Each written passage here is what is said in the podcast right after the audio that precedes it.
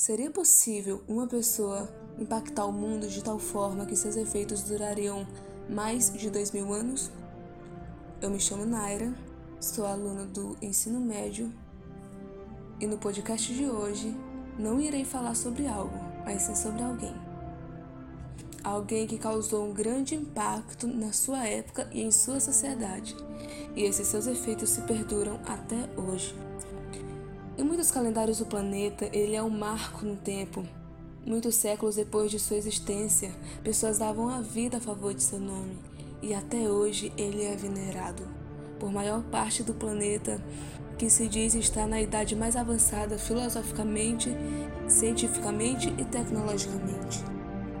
Sim, nós estamos falando da figura ilustre de Jesus. Um escritor, um filósofo, Rousseau, ele argumentou em um dos seus livros, que tem como título Porque Não Sou Cristão, foi publicado em 1927. Ele argumentou o seguinte: Historicamente, a existência de Cristo é duvidosa. E se ele realmente existiu, não se sabe quase nada sobre ele. Portanto, não me preocupo com o aspecto histórico. Esse escritor ele era um ateu altamente declarado Inclusive, ele dedicou parte de sua vida para escrever um livro que desmerecia, criticava e dizia que Cristo não existia. No caso desse livro, Porque Não Sou Cristão, e entre outras obras que ele, que ele fez. Mas hoje, contrariando a afirmação dele, a maioria absoluta dos historiadores, inclusive ateus e agnósticos não cristãos, admitem sim que Jesus existiu na história e sua existência é confirmada por nomes como Suetônio, Tácito, Flávio Joséfo e entre outros. Como diz Mill, seria preciso algo muito maior que Jesus. Seria preciso alguém muito maior que Jesus para inventar Jesus. A causa sempre é maior do que o efeito. Enquanto uns acreditam ser apenas um mito, para outros é visto como uma paterna figura salvadora. Mas afinal, o que é Jesus para você? Quem é Jesus para você? É essa pergunta que eu faço agora para nossa entrevistada.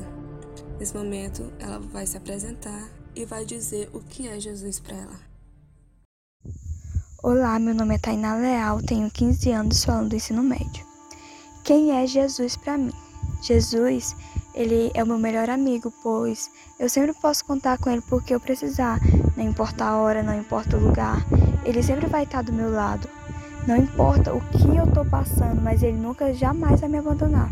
Ele é o meu salvador, porque ele escolheu, ele veio à terra, ele se fez carne, ele viveu como nós vivemos, enfrentou todas as dificuldades que nós enfrentamos é, dia a dia ele teve sono, teve fome, teve tristeza, etc. Mas ele veio e cumpriu sua missão, que era a missão de morrer em prol da nossa salvação. Ele morreu para que nossos pecados fossem perdoados. Ele desistiu de tudo que ele tinha, das riquezas, do poder que ele tinha, mas ele simplesmente escolheu vir e morrer por nós. Ele é um exemplo a ser seguido porque enquanto ele esteve aqui no meio de nós, ele deixou vários ensinamentos através de parábolas.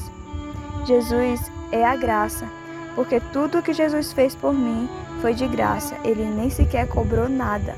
Ele simplesmente fez por amor, porque Jesus, ele nos ama. Não importa o que nós fazemos, ele sempre vai estar disposto a nos perdoar, sempre vai estar disposto a estar do nosso lado para nos ajudar. Então, Jesus, para mim, ele é o meu melhor amigo, é um exemplo a ser seguido e Jesus é meu salvador. Jesus é o amor, porque ele sempre vai estar de braços abertos para o que a gente precisar, ele jamais vai nos abandonar. Jesus é o meu salvador. Muito obrigado, Tainá, pela tua participação. É muito bonito a forma como você enxerga Jesus. Muito bonito mesmo. É, também tem um exemplo de um cristão que em uma de suas palestras ele disse o seguinte, tentando definir Jesus. Jesus é nada mais nada menos que a expressão exata da forma maravilhosa do Deus que a gente não pode ver. Jesus é o, é o Filho que eu e você nunca conseguimos ser. Jesus é, é o pão da vida assado no, no fogo da misericórdia de Deus. Jesus, ele é a raiz inabalável de toda vida despedaçada. Jesus é a porta de entrada para o paraíso de Deus no mundo que é fechado pelo pecado. Ele é a glória vestida da fraqueza que torna o crente forte, mesmo sendo ele fraco. Eu, eu queria defini-lo, eu queria descrevê-lo, mas é impossível fazer isso, sabe por quê? Porque eu não tenho nada com que eu possa compará-lo. Quem é Jesus? O pastor que alimenta a alma e dá descanso para o corpo. Quem é Jesus? O sacrifício cheiroso que tirou o mau cheiro do meu pecado. Quem é Jesus? A vida na sua forma mais perfeita e mais sublime. Quem é Jesus? Ele é a expressão de um amor que não pode ser descrito, mas pode ser experimentado. Eu queria defini-lo, eu queria descrevê-lo, mas eu não posso fazer isso porque eu não tenho nada com que eu possa compará-lo. Quem é Jesus? Tá aí uma clara e perfeita definição do ponto de vista cristão sobre o que é Jesus. Muitos podem não entender. Ah, por que ela fez um trabalho falando sobre Jesus? Por que não? Por que não fazer um trabalho falando sobre a pessoa mais importante, uma pessoa que causou um grande impacto em toda a humanidade? Impacto esse que dois, mais de dois mil anos depois ainda se vê o efeito. São milhares de pessoas que se dizem cristãs, o que significa que foram impactadas pela vida de Cristo, pela vida de Jesus. Então, esse é um dos motivos pelo qual eu decidi falar sobre ele, falar sobre Jesus.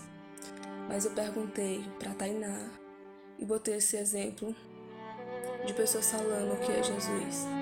Mas eu não disse o que eu acho sobre Jesus. Para mim, ele é a coisa mais perfeita que pode existir em todo o universo. Ele é o Deus que tinha tudo e deixou tudo para dar a vida por pecadores, por pessoas miseráveis que não mereciam um amor tão grande, amor tão infinito, tão inabalável, tão perfeito. Para mim, Jesus é o sinônimo de vida. É, ele é a graça. Ele é a mais perfeita harmonia. Jesus é tudo. Para você, não me importa o que ele é para você. Se ele é um mito, o que ele é. Não importa. O que importa é saber que para mim ele existe, ele é real e ele deu a vida. Não só por mim, mas por cada um de nós. Cabe a cada um escolher em que acreditar. Se você chegou até aqui no final do podcast, só quero te agradecer pela atenção. Muito, muito obrigado.